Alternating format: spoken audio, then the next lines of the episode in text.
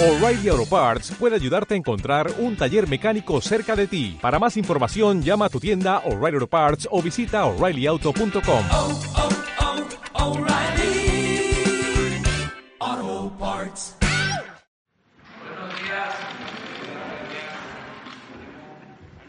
Ánimo, ánimo.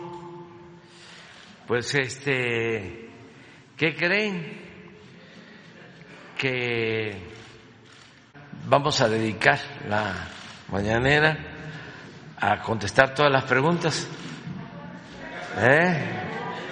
Este, ustedes tres, la compañera, ustedes tres y los de tres de las dos filas, nada más que no hayan eh, preguntado este, los últimos 15 días. Buenos días. Buenos días, presidente. Celsin Juárez, de Línea MX. El día de ayer los partidos de oposición, el PAN, el PRI, el PRD, acordaron nuevamente ir juntos en las elecciones para este 2023 y para la presidencia en 2024. Aunque todavía no definen su método de selección, sí dijeron que militantes de otras fuerzas políticas, ciudadanos, asociación partidaria y empresarios podrían participar. Hasta se planteó la idea de que fuera eh, candidato, un posible candidato el empresario Claudio X González. Quisiera conocer su opinión eh, sobre esto, ya que usted ha invitado a la oposición a definir ya sus candidatos o el método para definir sus candidatos y también su opinión sobre la reactivación de esta alianza. Muchas gracias. Pues yo creo que está bien, están en su derecho y ya no es nota, como dirían ustedes. Desde hace tiempo están agrupados, es un bloque conservador, reaccionario, y desde luego que van a buscar, como lo han venido haciendo, detener el proceso de transformación que estamos llevando a cabo millones de mexicanos. Son dos proyectos distintos y contrapuestos. Ellos quieren regresar por sus fueros, quieren que regrese el régimen de corrupción, de injusticias, de privilegios, y nosotros pues queremos que avance la transformación para que el actor, el protagonista principal de la historia de nuestro tiempo sea el pueblo de México, que haya una auténtica democracia, un gobierno del pueblo, para el pueblo, con el pueblo, que se acabe la corrupción, que el presupuesto público sea realmente público y se destine a atender las necesidades de la gente,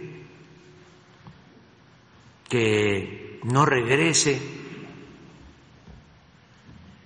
el derroche, la extravagancia, los lujos en el gobierno, los sueldos elevadísimos, todos los privilegios que existían, que paguen impuestos los de mero arriba, que no pagaban, que sigamos combatiendo el racismo, el clasismo, que la prensa no esté sometida al servicio de los grupos de intereses creados, que tengamos libertad de expresión, de manifestación, que haya una auténtica democracia.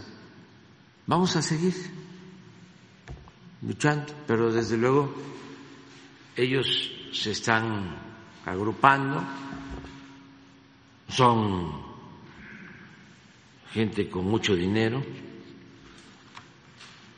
eh, que se han beneficiado de la política neoliberal o neoporfirista que se impuso durante mucho tiempo y que quedaron mal acostumbrados. Y nosotros lo que les decimos es que se vayan a robar más lejos o que ya se acabó la robadera. Presidente, en una segunda pregunta, también el día de ayer organizaciones de derechos humanos pues acusaron de militarización eh, por esta presencia de elementos de la Guardia Nacional en el metro. Eh, hasta, perdón, ayer usted dijo que eh, pues usted aceptaba esa responsabilidad, pues, de los comentarios que iban a surgir en torno a la presencia de elementos de la Guardia Nacional, pero bueno, también su, su opinión al respecto, ¿no? Ya que el Centro PROT y Amnistía Internacional, pues, condenaron la presencia de la Guardia Nacional en las estaciones del metro. Bueno, es este, también parte de lo mismo. Todas estas organizaciones se fueron creando durante el periodo de mayor corrupción en la historia de México.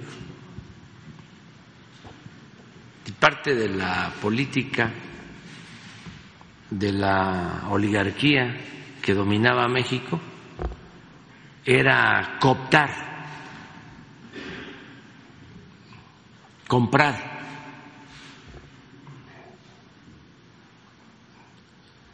lealtades, conciencias, era eh, maiciar, como se decía en los tiempos de Porfirio Díaz, a periodistas, a intelectuales, a miembros de la llamada sociedad civil, a organismos supuestamente defensores de derechos humanos, a pseudoambientalistas,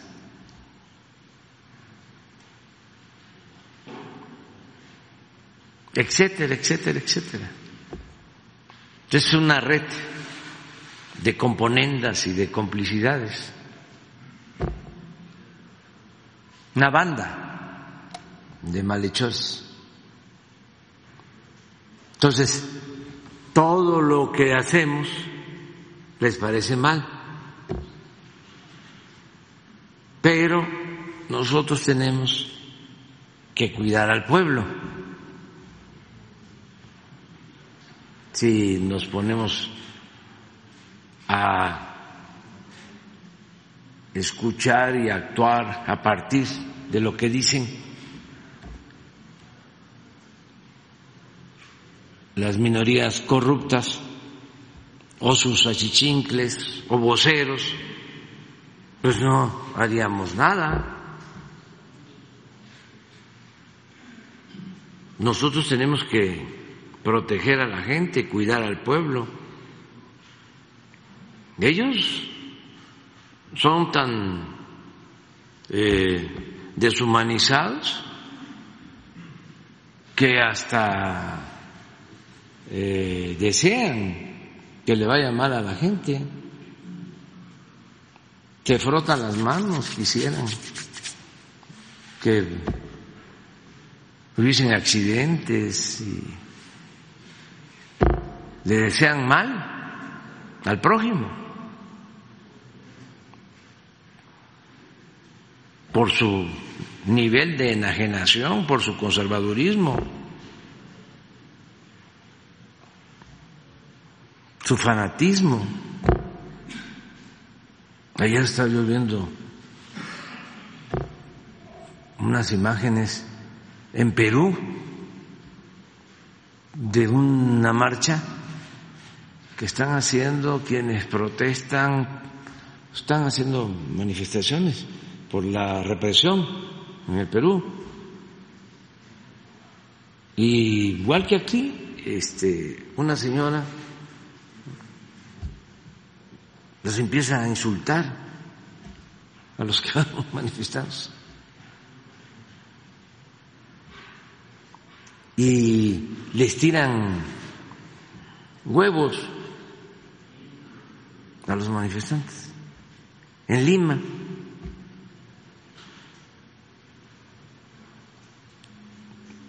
Son sectores conservadores muy radicales, extremistas.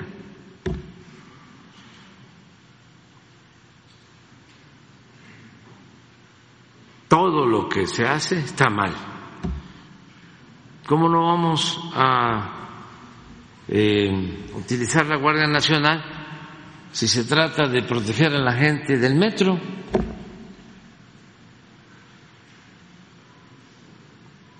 ¿Por qué no hacerlo?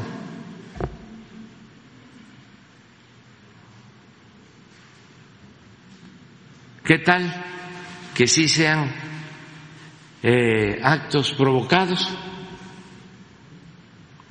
y que lo que quieran es que suceda una desgracia mayor? ¿No lo vamos a evitar? porque van a decir que estamos militarizando al país. Vamos a estar escuchando este, y haciéndole caso a quienes fueron cómplices de cuando realmente se militarizó México y cuando se violaron todos los derechos humanos y cuando se llevaban a cabo masacres y torturas y cuando el gobierno estaba en manos de la delincuencia? ¿Con qué autoridad moral hablan estas personas?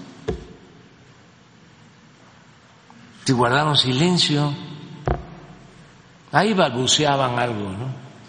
De vez en cuando.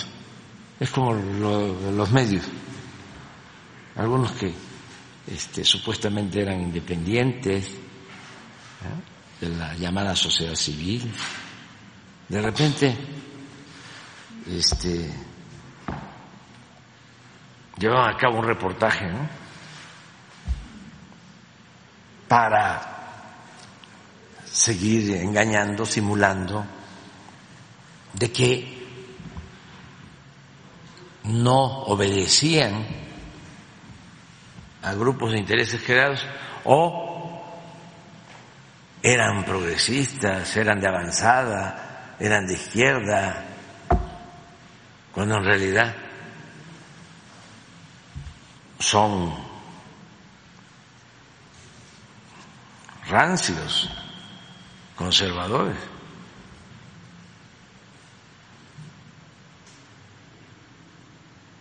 Entonces ya eso ya no hay, ya, eso ya, ahora ya sabemos,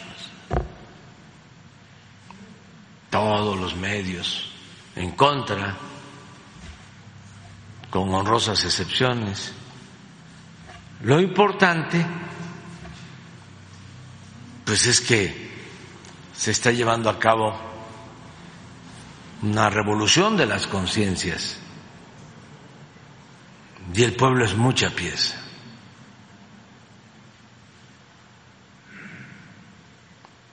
Ayer estaba hablando con Pablo Iglesias de España y estamos tratando este tema de cómo eh, la oligarquía, la minoría rapaz, los corruptos que dominan en algunos países,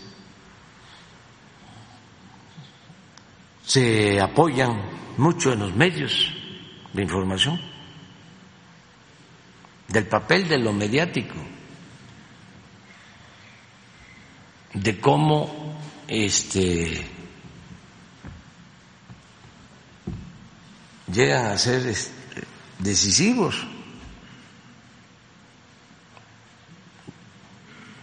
Y son los que preparan el terreno para llevar a cabo destituciones, golpes de estados técnicos, ya no como antes. Pero al grado de ir manipulando hasta eh, lograr aptitudes, actitudes como las que les conté de la señora de, de Perú, o eso, ¿sí? Y aquí, y en todos lados. Él se quejaba de España, pero pues así está Brasil, así está Perú y Argentina y los de nosotros son hasta hasta fresas. Este hay lugares donde la derecha tiene control absoluto.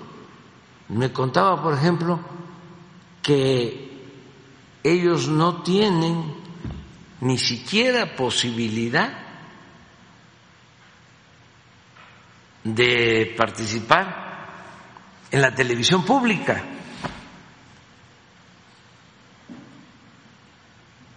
O sea que el control es completo de los medios. Y es Goebbels, el propagandista de Hitler, con la máxima de que una mentira que se repite muchas veces puede convertirse en verdad. Y aquí en la Ciudad de México se padece, como aquí se concentran la mayor parte de los medios, y aquí el bombardeo es eh, intenso y constante, muchos se descontrolan. En el resto del país, fíjense,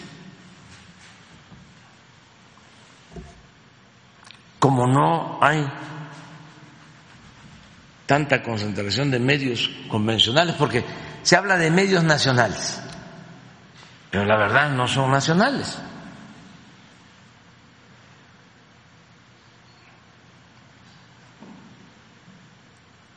¿Dónde se lee el reforma? Pues aquí. El universal, aquí.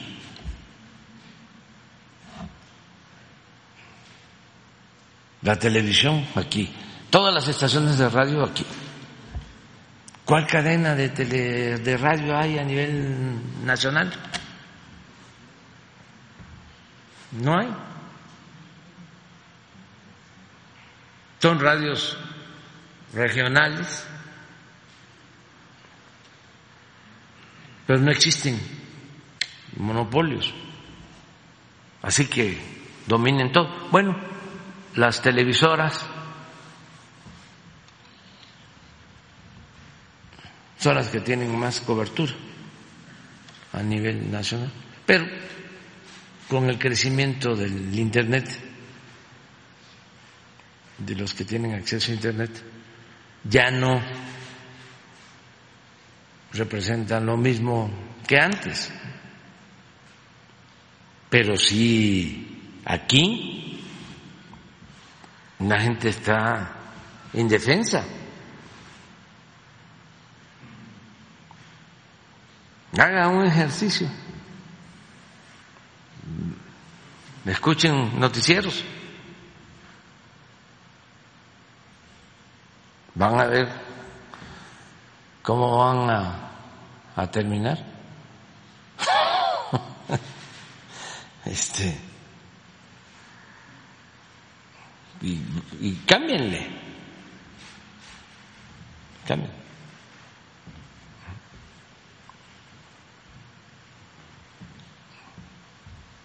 Atolondrados.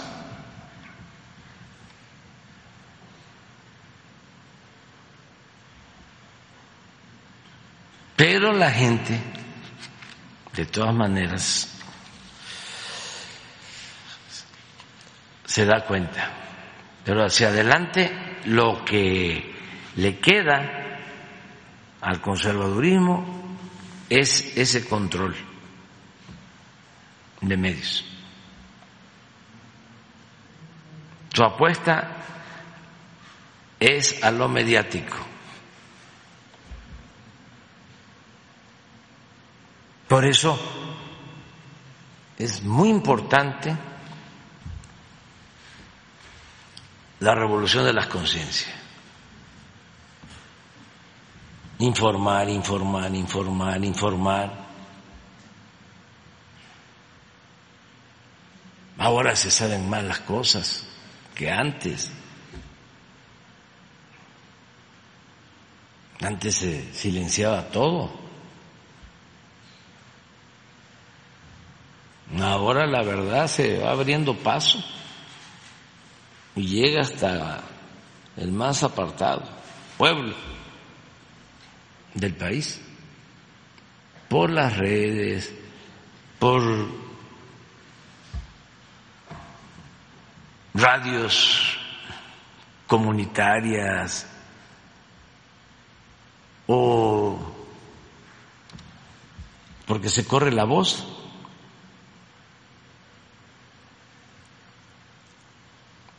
Yo me acuerdo que antes de esta fiebre de manipulación en la Ciudad de México, nosotros eh, nos apoyábamos mucho porque gente de la Ciudad de México, como la mayoría somos originarios de los estados de la República, de otras entidades, de los pueblos. Y la gente aquí siempre ha sido de avanzada. Y más antes de esta etapa a la que hago referencia del bombardeo de los medios en contra de nosotros, que además es un tiempo excepcional, único, desde la época del presidente Madero no se atacaba tanto a un presidente como ahora. Los medios. Entonces, antes de esto, eh, nos ayudaba mucho la gente de la capital que iba a visitar a sus familiares, a Hidalgo, a Puebla, a Oaxaca,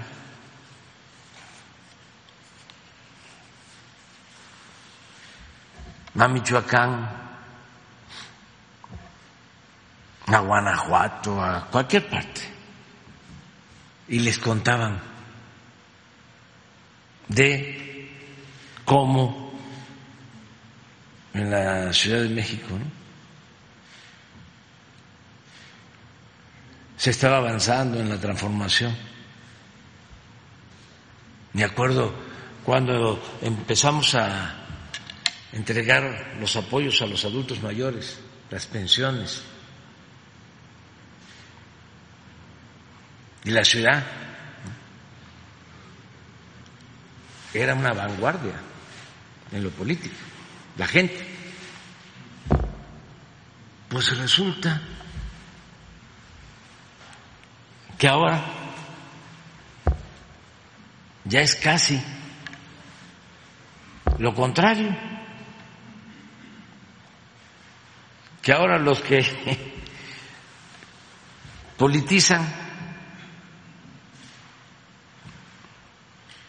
Y vienen aquí a Coyoacán familiares de Hidalgo, de Tlaxcala, de Oaxaca, de Puebla, a decirle a los de, Pedregal de Santo Domingo, oigan, ¿y por qué votaron por Cuadri? ¿Qué les está pasando?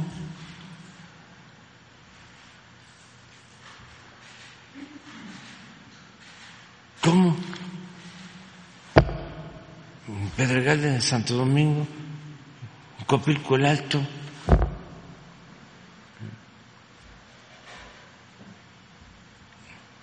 Santa Úrsula,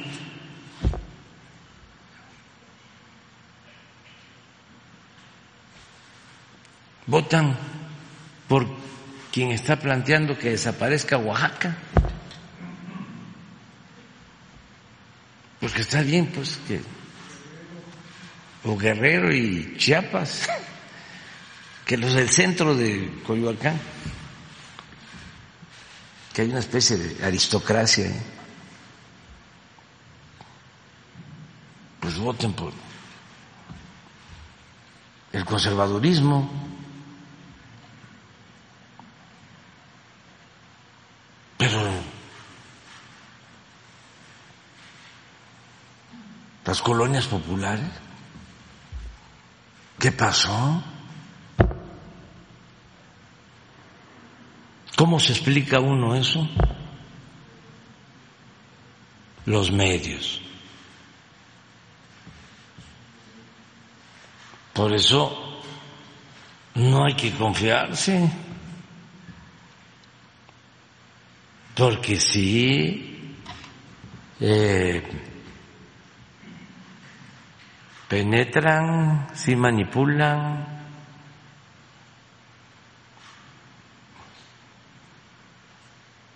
si este,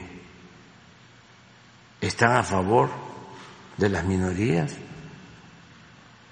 Porque ni modo que esos medios defiendan al pueblo. No, defienden los intereses de las minorías, defienden la corrupción.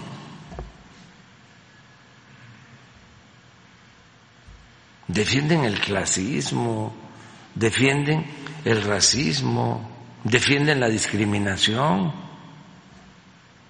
Estamos hablando de las cúpulas de los medios, no de los periodistas, que es otra cosa. Los trabajadores de la prensa, que merecen todo nuestro respeto. Porque también, ¿dónde van a trabajar?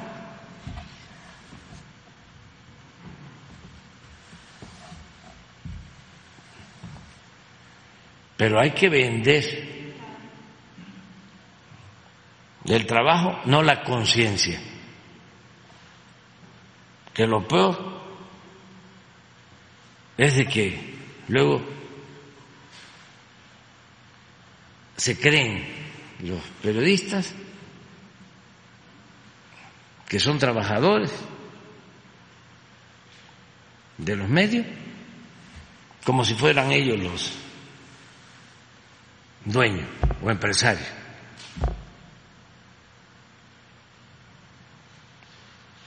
Hay que vender, repito, el trabajo, no la conciencia.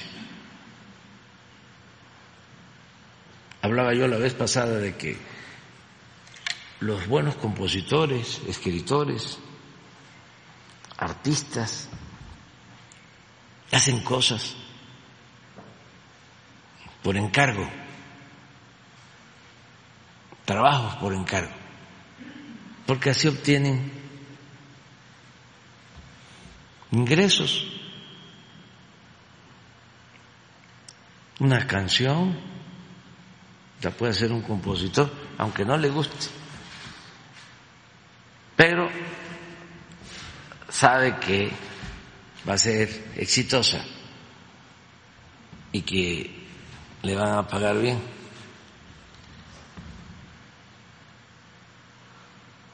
Incluso una novela.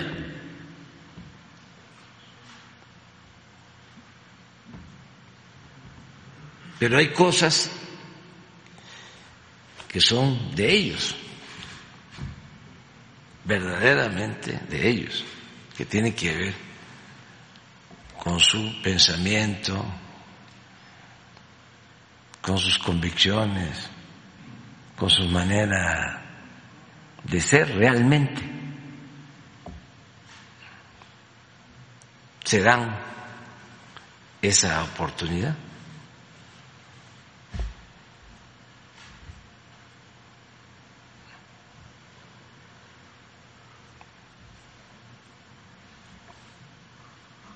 Pero bueno, por lo que comentas, este, la Guardia Nacional es para proteger a la gente. No le hace que este, nos critiquen. Cuando yo eh, gobernaba aquí en la ciudad, pues eh, teníamos cuidado en ciertas cosas, por ejemplo, motines en reclusorios. Aquí hay 10, 12 reclusorios. Cuando llegué a gobernar, habían pasado como 25, 30 años que no se hacía un nuevo reclusorio, ni se ampliaban ni se mejoraban. Y aunque no eh, me gusta construir cárceles, sino escuelas, tuvimos que hacer dos, porque había sobrepoblación. Uno para hombres y un reclusorio femenil y rehabilitamos por cuestiones también humanitarias y para evitar motines. Y hay que estar pendiente de eso. Luego, teníamos un programa de desasolve en tiempos de seca de los sistemas de drenaje de presas que había que desasolvar, de los vasos reguladores. Una de las cosas que iban a provocar haciendo en el aeropuerto, entre otros daños en el lago de Texcoco, es que se afectaba un vaso regulador importantísimo en la ciudad. Pero cuando llueve mucho, había, por ejemplo, el llamado Gran Canal del Desagüe, ya con una pendiente peligrosísima que podía ocasionar la inundación de todo el centro del Palacio de Aguas Negras. Tuvimos que, por los hundimientos del centro de la ciudad,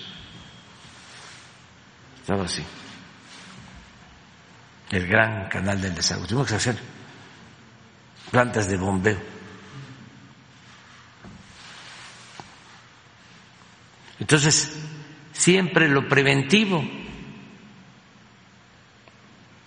cuidando incendios. Llovía y había que estar pendiente. Me acuerdo que el que me ayudaba en eso era Aroma Tachi y lo conocíamos como Tlaloc, Tlaloc, que llovía y a ver, y ahí se aprende, ¿no? Del lenguaje para suavizar las cosas lo que en otras partes es inundación, aquí se llama encharcamientos. encharcamientos que se iban los carros hasta el techo. Y el metro, los accidentes en el metro, todo lo que se tiene que hacer de manera preventiva, eh, la revisión en bares, en discotecas, para evitar incendios por las desgracias que lamentablemente suceden. Me acuerdo que una vez Francisco Garduño el que me ayudaba en eso, en lo de la protección civil, la revisión. Y había un restaurante famoso, bar, restaurante famoso, de una cantante famosa, famosa, famosa.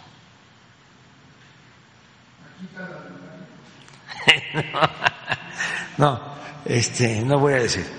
Este, el caso es que estaba el restaurante y el bar,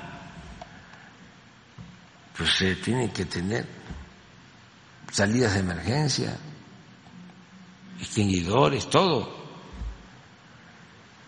Pues la puerta de emergencia, la salida, estaba pintada. No existía, nada más estaba pintada. Ya se habló con ella y aceptó y se resolvió el problema. Pero todo eso es gobernar. Claro que un FIFI, un aspirante a FIFI,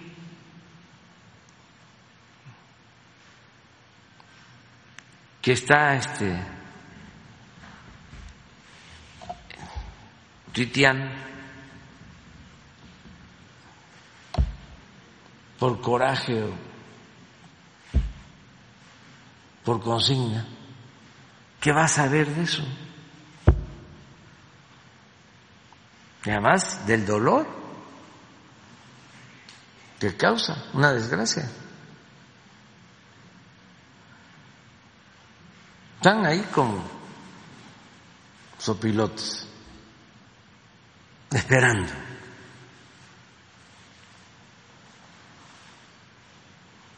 Ahí les recomiendo el libro de Paco Ignacio Taibo, Temporada de Sopilotes. Es muy bueno sobre el asesinato al presidente Madero. Además no es muy este, extenso y es buenísimo muy bueno, de lo mejor que tiene Paco Ignacio. Tiene cosas muy buenas, es un gran escritor. Yo creo que el mejor escritor de nuestro tiempo.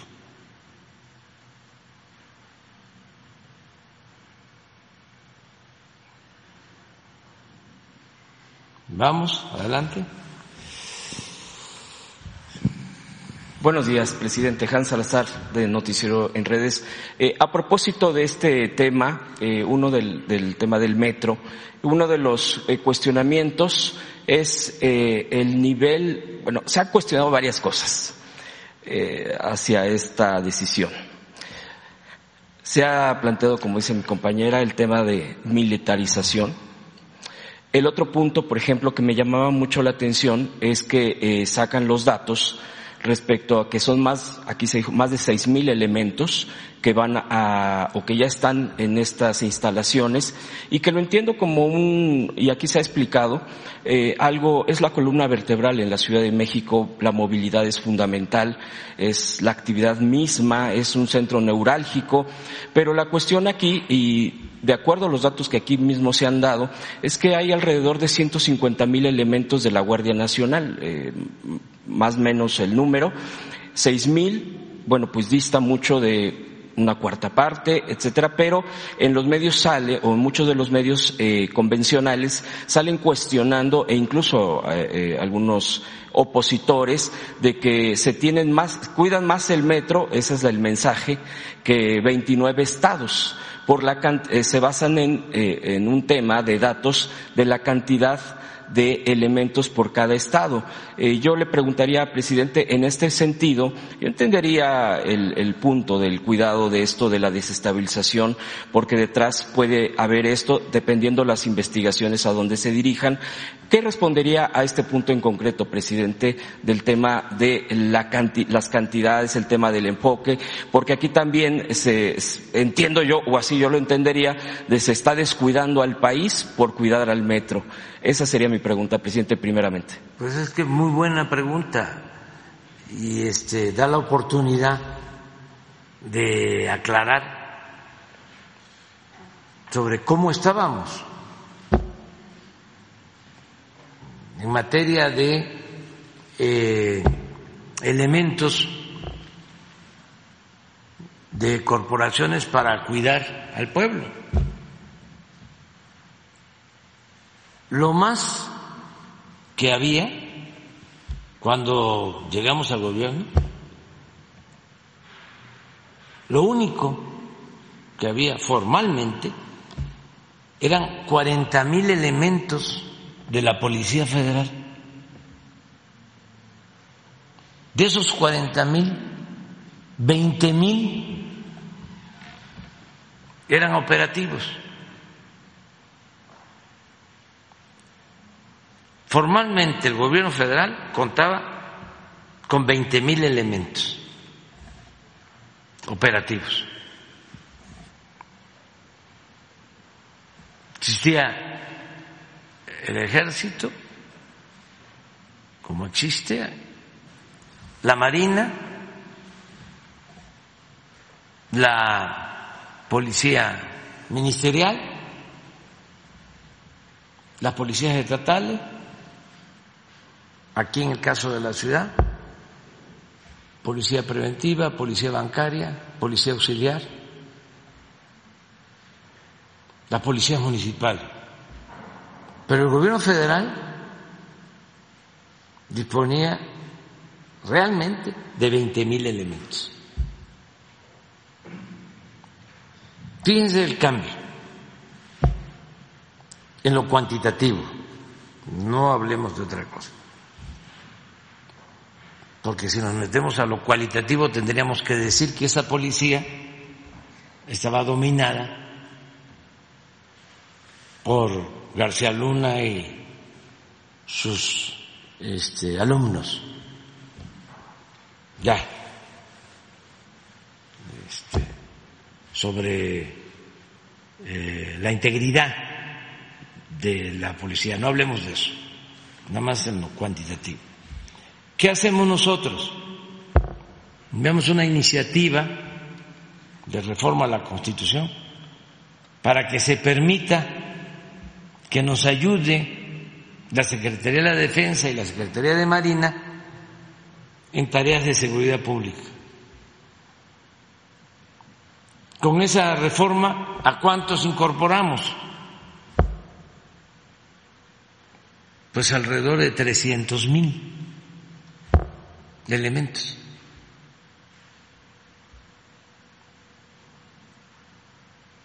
operativos que no podían hacer labores de seguridad. Estaban más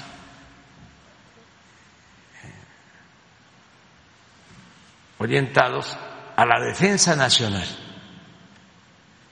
a la seguridad del Estado, no a la seguridad pública.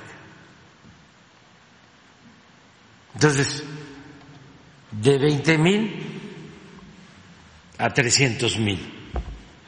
Pero luego se logra la creación de la Guardia Nacional y esos 20 mil se convierten en 130 mil.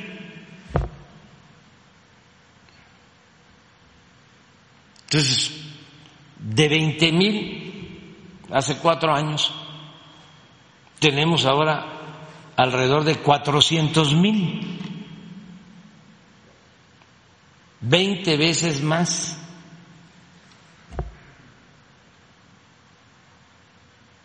Eso es eh, en lo cuantitativo. Pero vamos a ver cómo están distribuidos los de la Guardia Nacional en los estados. Tenemos el último informe de los elementos de la Guardia por estado.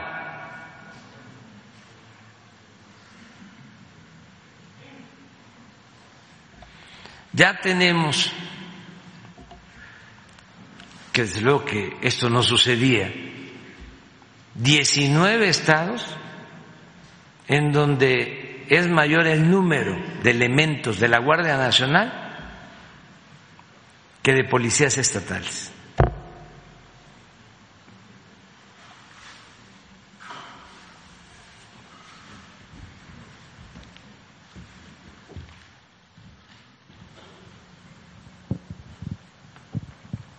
¿Dónde está la Ciudad de México?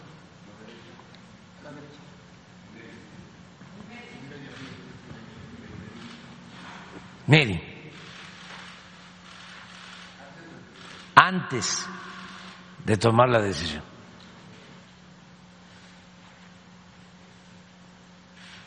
Esto lo presentamos cuando.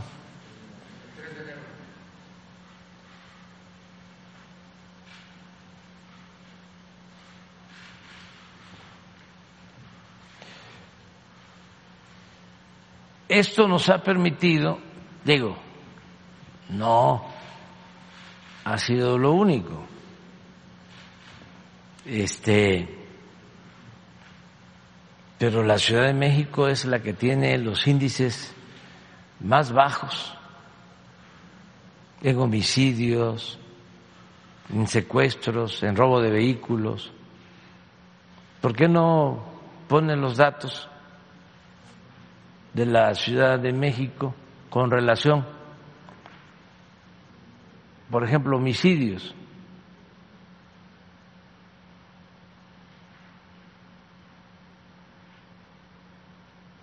Entonces, son seis mil elementos de aquí mismo que ya estaban. Pero constantemente se están formando porque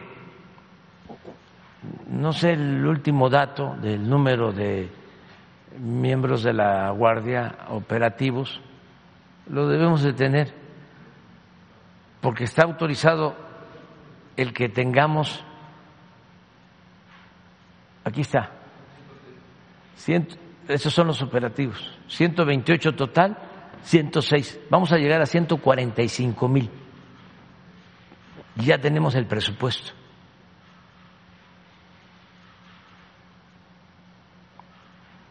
Y esto implica formación que no había, implica la construcción hasta ahora de cerca de 300 cuarteles en todo el país. Vamos a tener 500. Ahora sí, regrésame lo de la ciudad. Homicidios en la ciudad.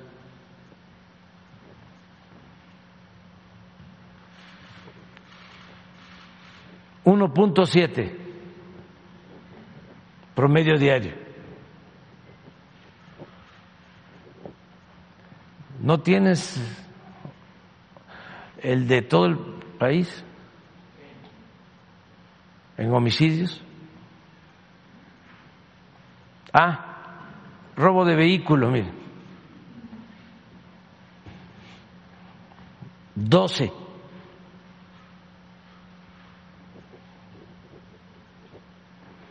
Robo de vehículo con violencia, 3.3. Estos son eh, datos que no se ven en las grandes ciudades del mundo.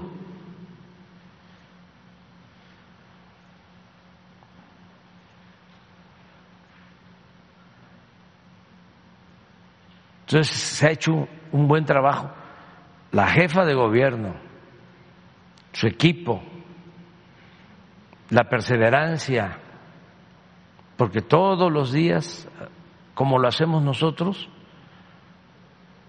eh, se reúnen no solo las autoridades de la Ciudad de México, en todo el país, los gobernadores se reúnen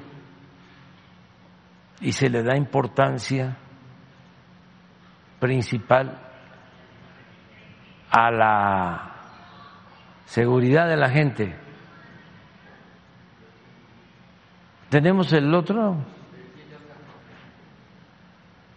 No, eso es lo que hemos logrado en general, pero los estados.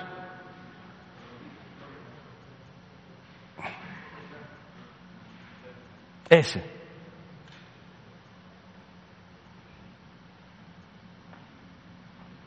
Mire, mientras Guanajuato tiene 2.984 homicidios de enero a noviembre, la Ciudad de México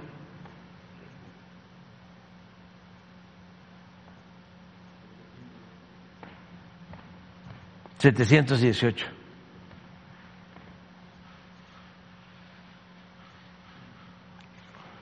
cuatro veces menos, si hago bien las cuentas.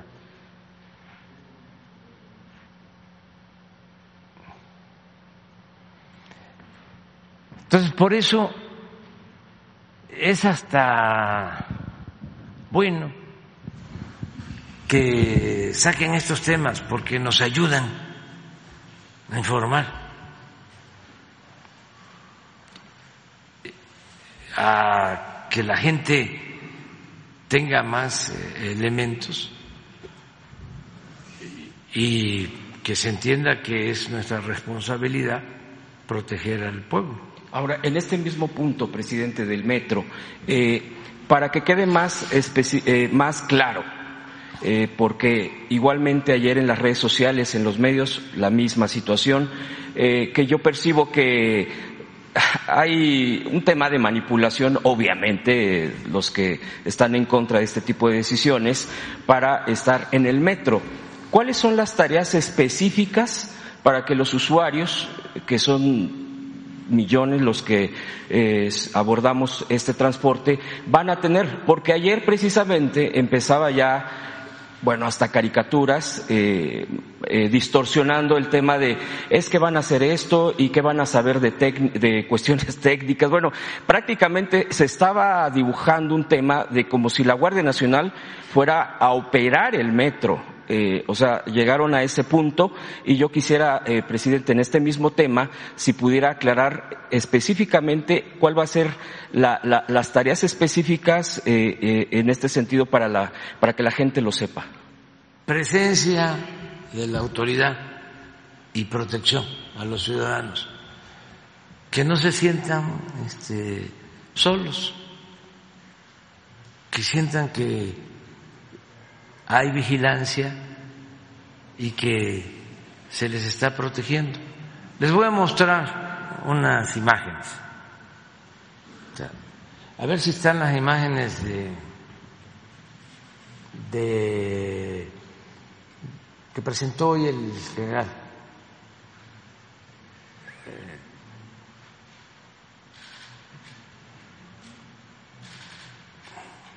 de cómo están eh, ayudando. Y cómo hay más en donde pues este son estaciones más concurridas.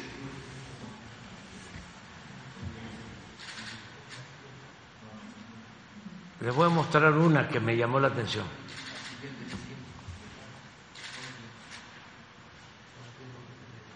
Está.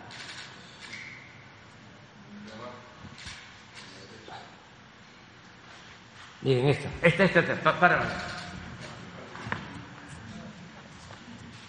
Miren.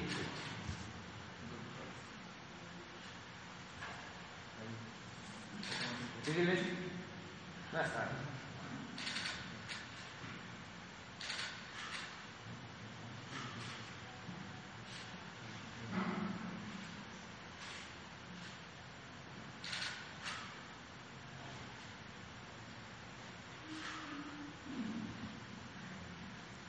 No se vio. Ya deja. Pero eh,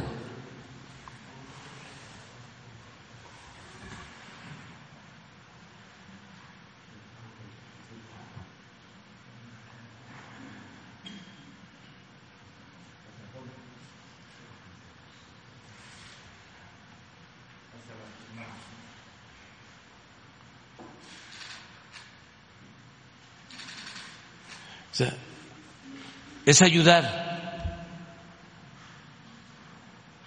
Entonces, militarización. Bájenle.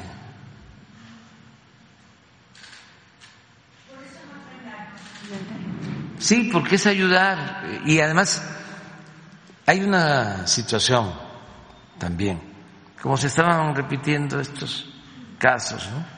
Y los medios eh, dándole vuelo a todo, un amarillismo que no se veía desde los tiempos de la alarma. Este, pues la decisión también tiene que ver con darle seguridad a la gente. Imagínense si la gente este, entra en psicosis, va al metro que tiene que ir porque es un medio de transporte, y va con miedo. Después de todo lo que trabaja la gente, de todas sus fatigas, de todos sus problemas, todavía traer encima la preocupación de que puede haber un accidente, que puede haber un problema.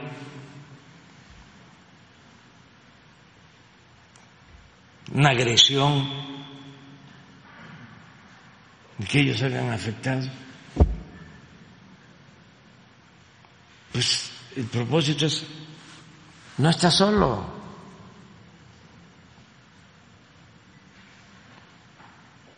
pero está muy difícil que nuestros adversarios, eh, claro, no es perder el tiempo tratar el tema, porque no es para eh, los eh, del bloque conservador, eso no los vamos a usar. Imagínense si vamos a convencer a, a Lore de Mola, a Claudia X González, o sea, ahí se los dejo. ¿Qué? ¿Qué? Ajá. Es una encuesta. ¿Y? Claro. Claro que sí. Pues es que la gente tiene mucho conocimiento y un instinto certero. Tiene sabiduría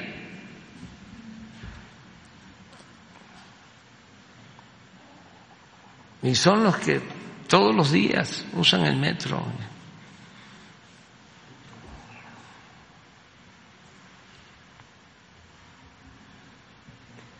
presidente. Eh, bueno, y a propósito que muchos de los que encabezan este tipo de ataques no usan ni el metro. Esa es una de las cosas. En un segundo tema, presidente, el día de, bueno, hoy se publica, por ejemplo, en, eh, lo vi en Internet, eh, las declaraciones de Human Watch, eh, Human Rights Watch, que es una organización no gubernamental sobre que cuestiona eh, al, al, gobierno, a su gobierno, de que no le interesan los derechos humanos ni ir más allá. Eh, hay un, todo un, incluso se basa en un informe que hacen anual. Pero me llama la atención, y esta sería la pregunta, eh, no en sí esa declaración, que no me sorprende. Lo que me llama la atención, presidente, y esa sería eh, hacia donde yo voy, eh, es que hace eh, también unas semanas, aquí también lo había mencionado con usted, una revista británica, eh, Index on Censorship, eh, lo compara, puso con algunos, algunas figuras dictatoriales, bueno, o que por lo menos lo, lo ubica en un término dictatorial. me puse a investigar un poquito, no, no, no se necesita mucho que estos dos, por ejemplo, este medio británico, el tema de la propia ONG que acabo de mencionar, en donde se refiere a este tema de los derechos humanos, son financiados internacionalmente y obviamente obedecen a ciertos intereses, si no, no es nada más no gubernamental, somos libres, independientes, etcétera. Pero, por ejemplo, en estos dos casos, quienes financian y de manera fuerte con millones de dólares eh, es George Soros ese es uno de los eh, personajes. Seguramente habrá más, pero bueno, solamente como muestra un botón. Y en este contexto preguntarle lo que ha estado sucediendo, porque estos, eh, eh, estos entes estos, eh, eh, esta organización, este, este, esta revista o estos medios que se visten así de revistas, eh, tienen un enfoque particular cuando empieza a haber eh, gobiernos de izquierda, gobiernos progresistas, particularmente hablo de América Latina. Y bueno, pues ya lo hemos estado hablando aquí, bueno, usted mismo incluso en esta conferencia se ha referido a Perú y, y, de qué lado se ponen. el tema de, propio de Brasil que sucedió y que es algo también delicado. Esto usted lo leería lo que le acabo de, de comentar, como un tema también hacia su, eh, contra su gobierno, en un tema de, de, de buscar eh, este tipo de enrarecimiento, cuestionamiento contra lo que usted está haciendo, a pesar de que ha habido los avances económicos y todo esto, ellos lo miran de otra manera o voltean los datos. Quisiera preguntarle y le agradezco que eh, sí, me haya es permitido. Que es parte de lo mismo. Durante el periodo neoliberal, fueron 36 años. Fue mucho tiempo. Eh, lograron eh, crear una corriente de pensamiento justificando la privatización. Ustedes porque son jóvenes, pero cuando iban a vender las empresas públicas, antes echaban a andar una campaña de que las empresas públicas prestaban mal servicio,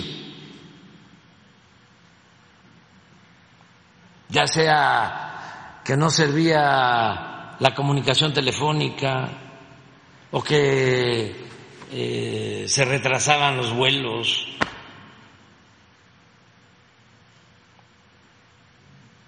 a los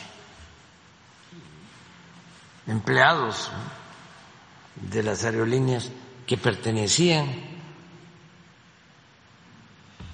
a eh, la nación, que eran empresas públicas, los insultaban. Ahora, este, como la mayoría de las líneas aéreas están privatizadas, no hay esos motines, porque había toda una campaña preparando el terreno para justificar la privatización.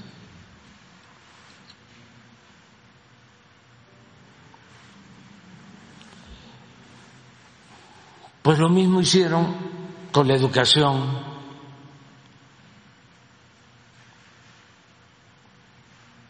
Lo mismo hicieron cooptando a los intelectuales. Ya hablamos aquí de cómo Salinas los cooptó a todos, intelectuales buenos, economistas que terminaron de locutores, de defensores del salinismo.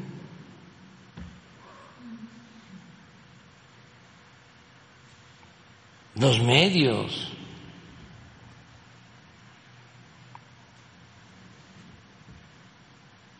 Y esto pasó a nivel mundial y surgieron las llamadas organizaciones no gubernamentales y la sociedad civil, lo que antes se conocía como pueblo.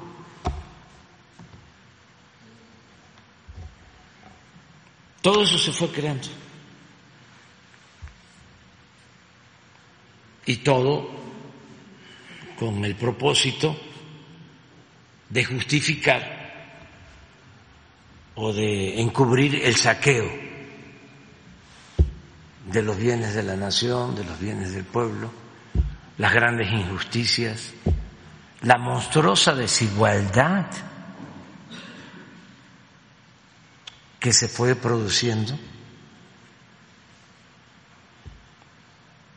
¿Por qué no pones la gráfica de la desigualdad que este, elaboró Esquivel, que está en uno de mis libros, de cuándo hubo más desigualdad en México, en el salinismo. Ahí es donde aparecieron el grupo de multimillonarios que llegó a ocupar el cuarto lugar en el mundo al término del gobierno de Salinas.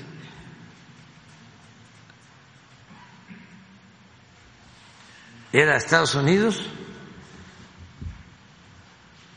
Japón, Alemania y México. Y casi todos los que aparecían en esa lista de Forbes mexicanos habían sido beneficiados con una empresa, con un banco que eh, era propiedad de la nación y que se había privatizado. Entonces se necesitaba, pues también, eh, ponernos a pensar en otras cosas, a voltear a ver para otro lado y empezaron a crear las nuevas políticas públicas, impulsadas también por estos grupos dominantes a nivel mundial. La misma ONU se los fui a decir el año pasado.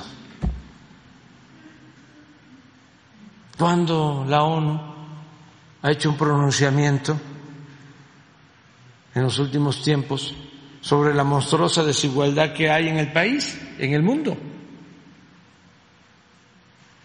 Nunca. No se atreve a tocar eso. Pero miren,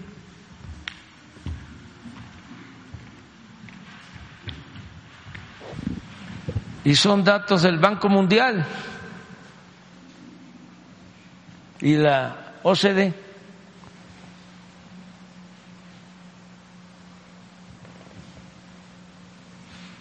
Aquí entró Salinas.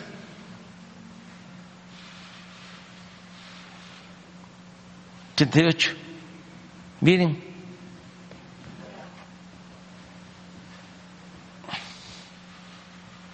¿Cuándo salió?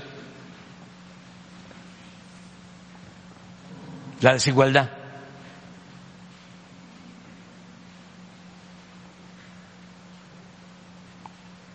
Y aquí es, aquí había una familia nada más, la Garzazada, que aparecía con dos mil millones de dólares, una familia.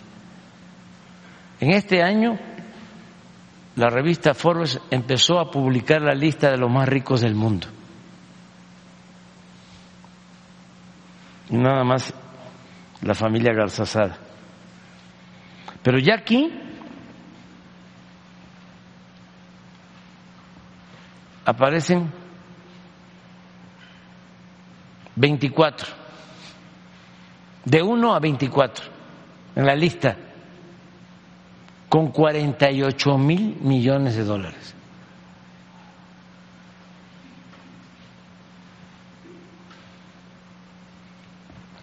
Entonces, esto fue el neoliberalismo en lo económico, esta monstruosa desigualdad, la gran acumulación de capital en unas cuantas manos y el empobrecimiento de la mayoría en México. Entonces fueron creando, pues, el Instituto de la Transparencia las comisiones de derechos humanos.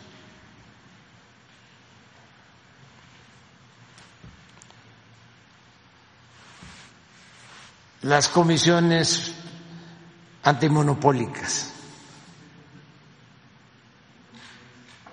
la de las competencias, pura faramaya.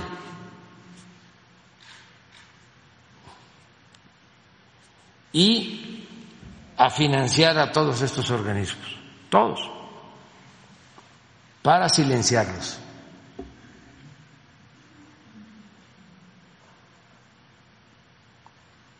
Pero lo mencionabas hoy, hagan una revisión de la prensa hoy. No solo de la de México, del mundo. Y vean cuántas notas hay de la represión en Perú. Vean cuántas. Y si hay alguna denuncia de una organización internacional de las que supuestamente defienden los derechos humanos.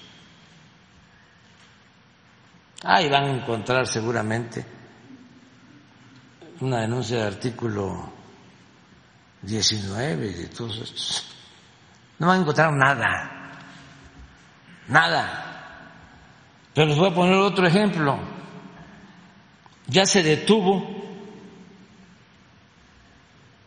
al que le disparó a Ciro Gómez Leiva. A ver, Ponga el reforma.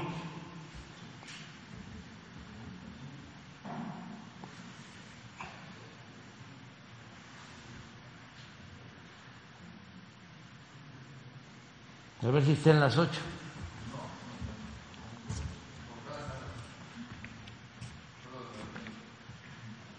Miren lo que está.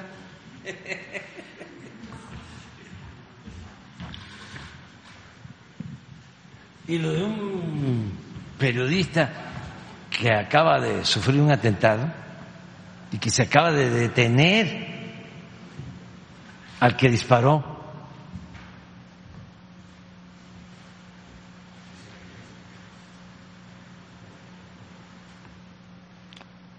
¿No tendrán qué pasó cuando le dispararon a Ciro al día siguiente? ¿Qué puso el reforma?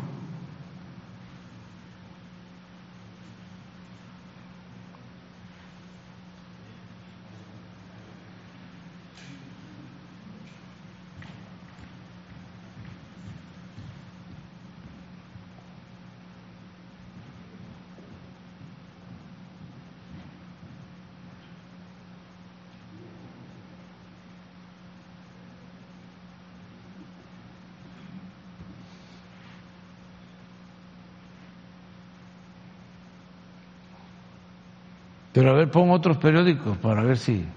Pon Excelsior. Ahí sí debe estar porque ahí trabaja, ¿no? Este, Ciro. Ah, sí.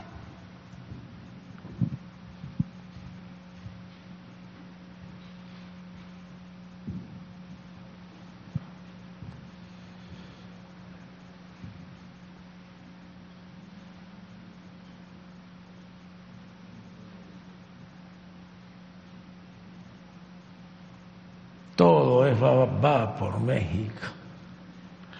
Me acuerdo cuando hablaban de el pacto por México. Y yo decía el pacto contra México. Y así resultó.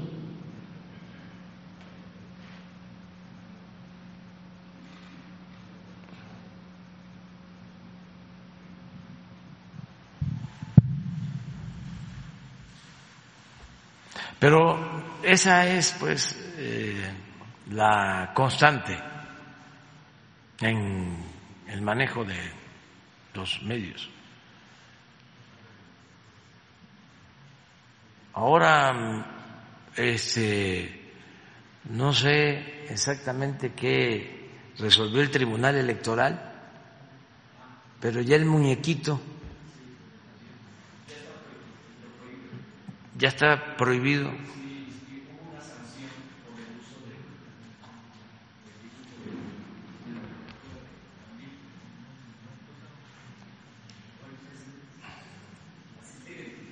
¿Cómo? ¿No lo tendrás por ahí? Ah, ah, pero no, no nos vayan. No, no, mejor no. No, es que ya prohibieron el amlito.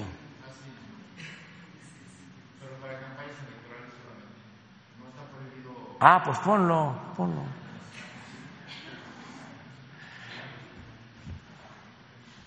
Eh, no encontraron a...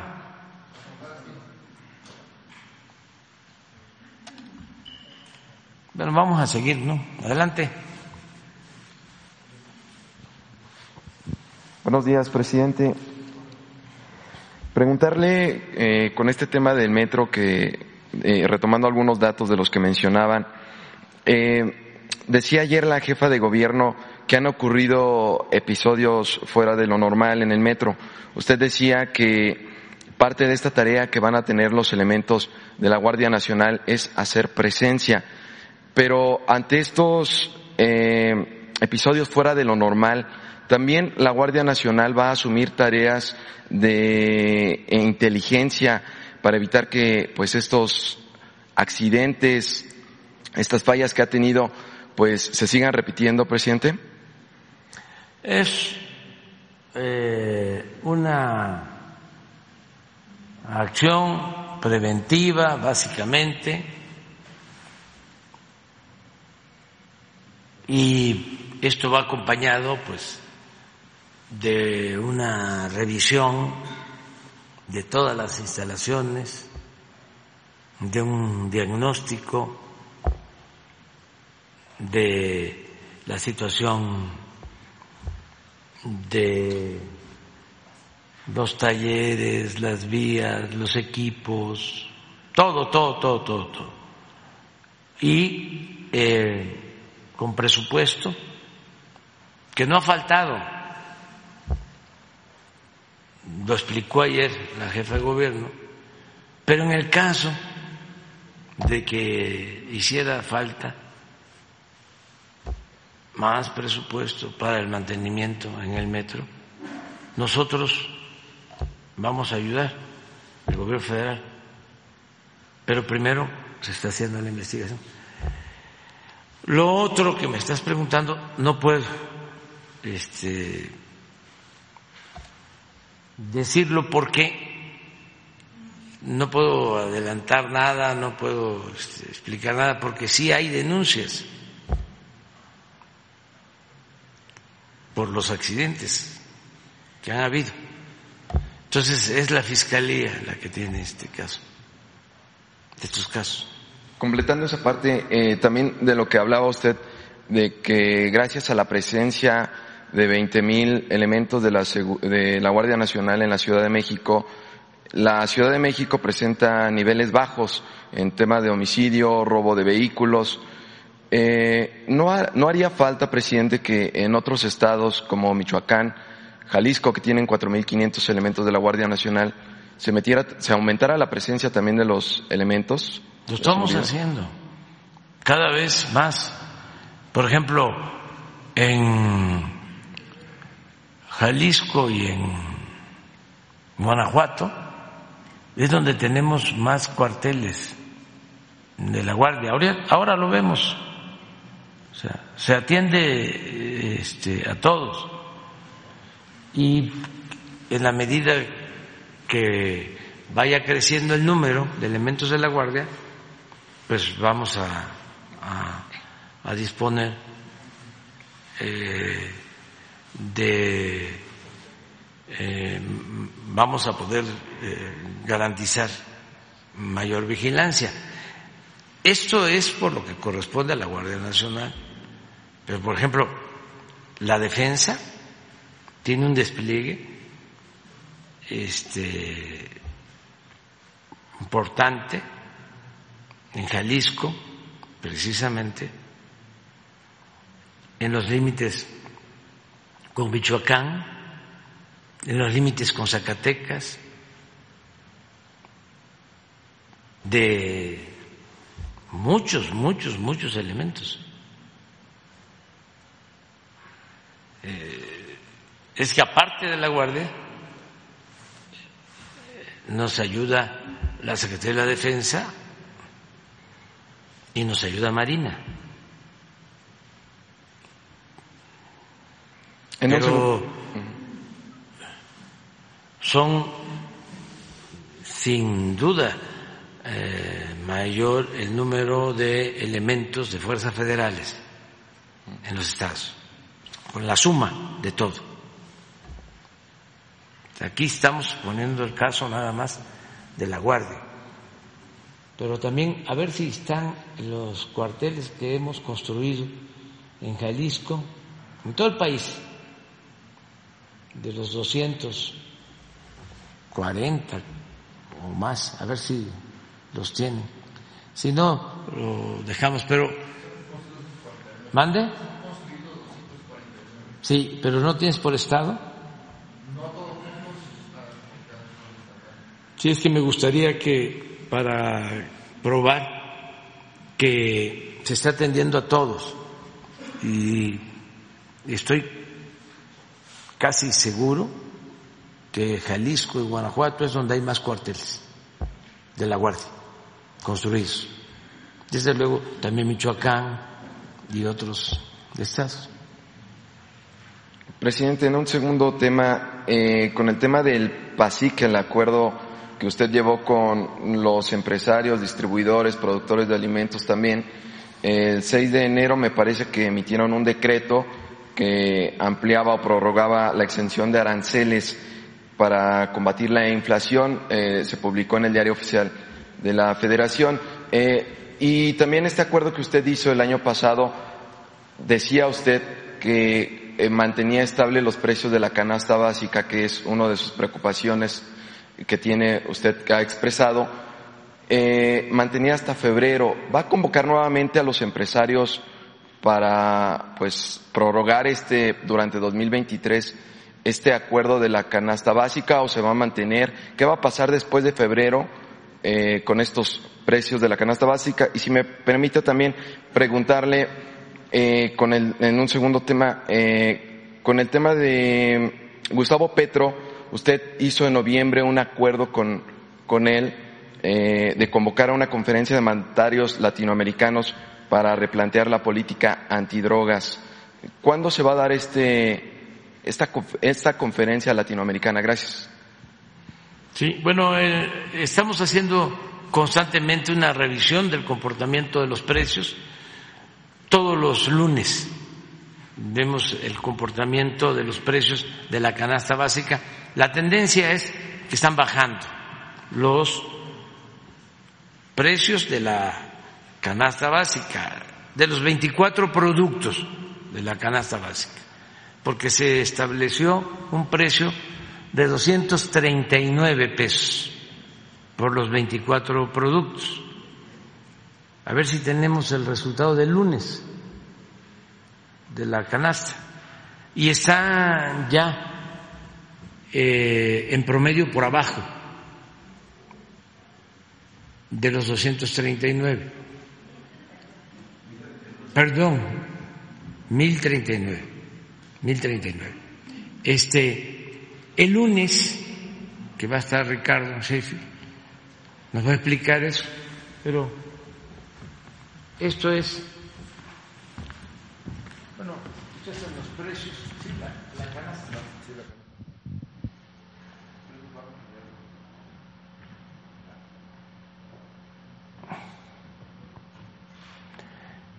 Este es el mínimo y este es el máximo, pero a ver si este esto, esto es mejor, esto es por región. En esta en esta región 1035 es el más alto y el más bajo 869. Pásale la siguiente. Esa es otra, ¿verdad? 1040. Aquí se pasa por un peso. El más alto. Pero el más bajo, 939. Síguele. Aquí pasa. Este es Saltillo. Pero aquí baja también en Saltillo. 910. Síguele. Desde el sureste. Mérida, 1071, poco arriba del 1039 pero en el centro Tabasco 882, la, los mismos 24 productos. Así está, ¿verdad? Entonces, estamos constantemente viéndolo. Y sí vamos a hacer una reunión. O sea, lo primero es agradecerles a los industriales, a los eh, productores, a los distribuidores, comerciantes, las tiendas que más están ayudando son tres, eso lo tengo muy claro. Soriana,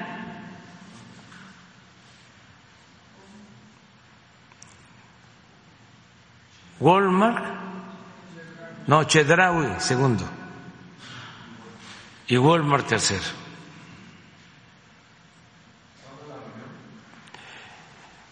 Estamos por reunirnos para evaluar. Queremos ver cómo va el índice inflacionario. Ayer se dio a conocer eh, la inflación anual en Estados Unidos. Nos ayuda mucho porque eh, está a la baja. Queremos ver los resultados nuestros de estos primeros meses.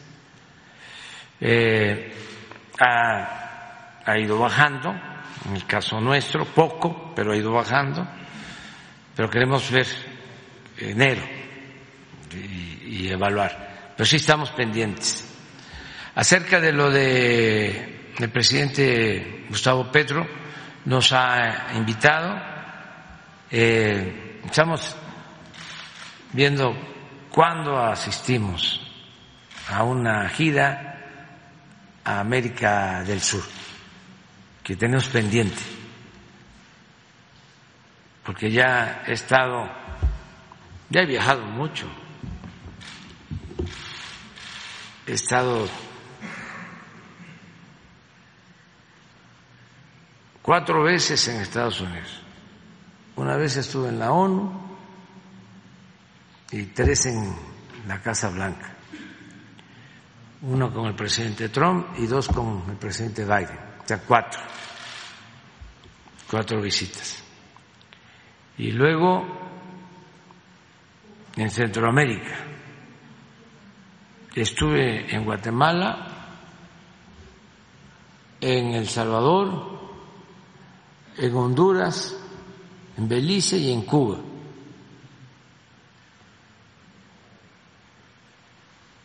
Y hasta ahí. Entonces me falta este el cono sur, este me falta el sur, falta Colombia, tengo que ir a Argentina, tengo que ir a Brasil, pero no voy a Brasil hasta que venga el presidente Lula, que ahora pues está ocupado, pero quedó en venir. Y Chile, que estoy invitado y es muy probable que vaya para el 11 de septiembre, que es el 50 aniversario del asesinato del presidente Allende. Entonces, a lo mejor voy a aprovechar para, sí, estar ahí una, una visita que incluya eh, varios países.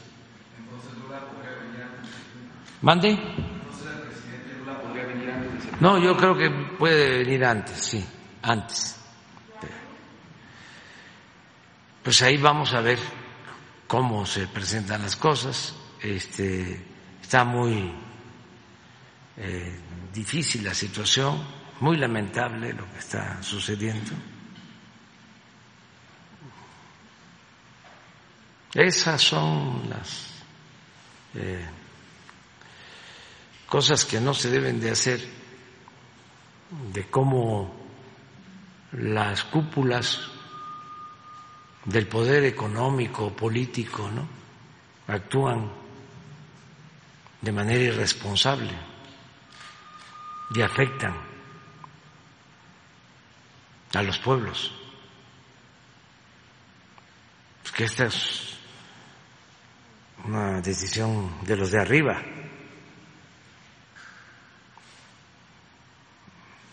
en contra de la voluntad de la gente,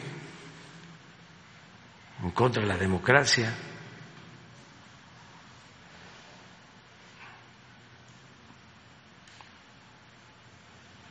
Entonces eso es... Y en esa ocasión sí tengo que ir a Colombia, digo, cuando yo llegue a cabo esa gira, sí.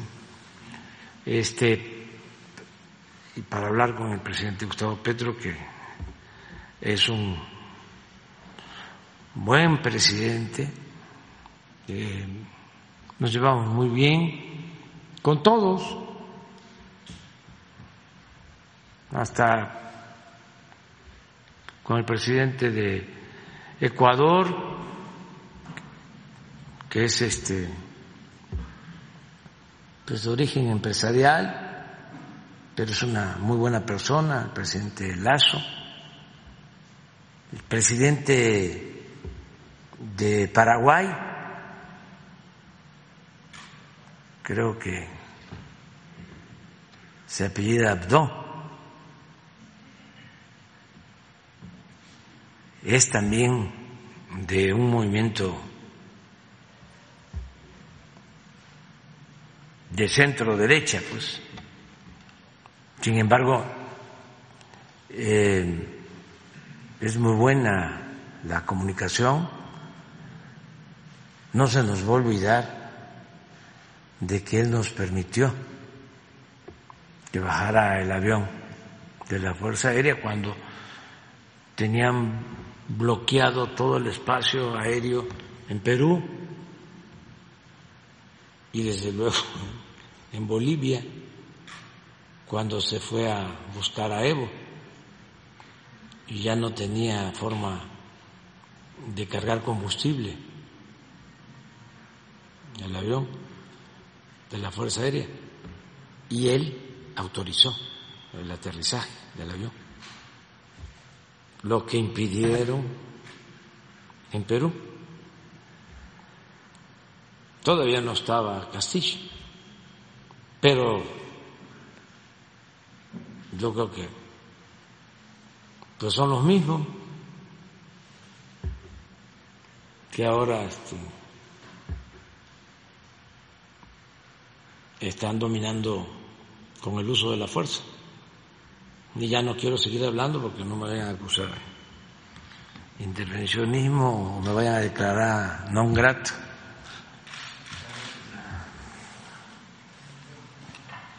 Bueno, una compañera. ¿Qué tal? Muy buenos días, señor presidente. Sandy González, periodista de Quintana Roo, en Canal 5 TV y los periodistas del sur. Eh, tengo cuatro preguntas, trataré de ser muy breve. Eh, aparentemente la administración de la hoy gobernadora Mara Lezama eh, va marchando muy bien. Sin embargo, las personas heredadas de las pasadas administraciones no están yendo hacia el mismo rumbo.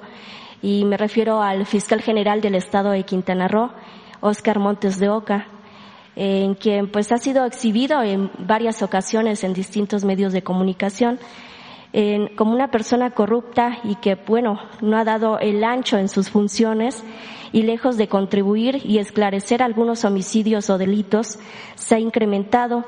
Tal es el caso del asesinato de cuatro periodistas, 24 policías y a esto súmele las desapariciones y también las múltiples ejecuciones.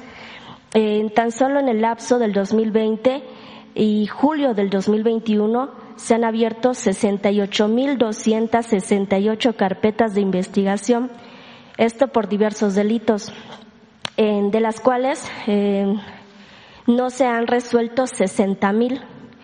Uno de los problemas de la Fiscalía del, Estado es la lentitud en las averiguaciones, lo cual genera que haya impunidad en los procesos.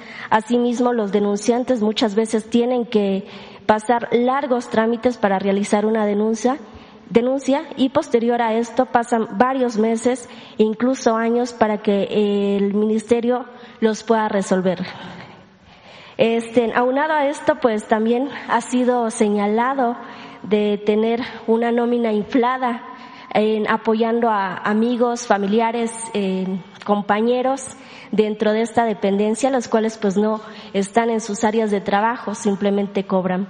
Eh, asimismo, en el 18 de noviembre también favoreció a los hermanos Arroyo con una deuda millonaria de 126 millones de pesos, donde pues él desempolvó el expediente para poder ayudarlos.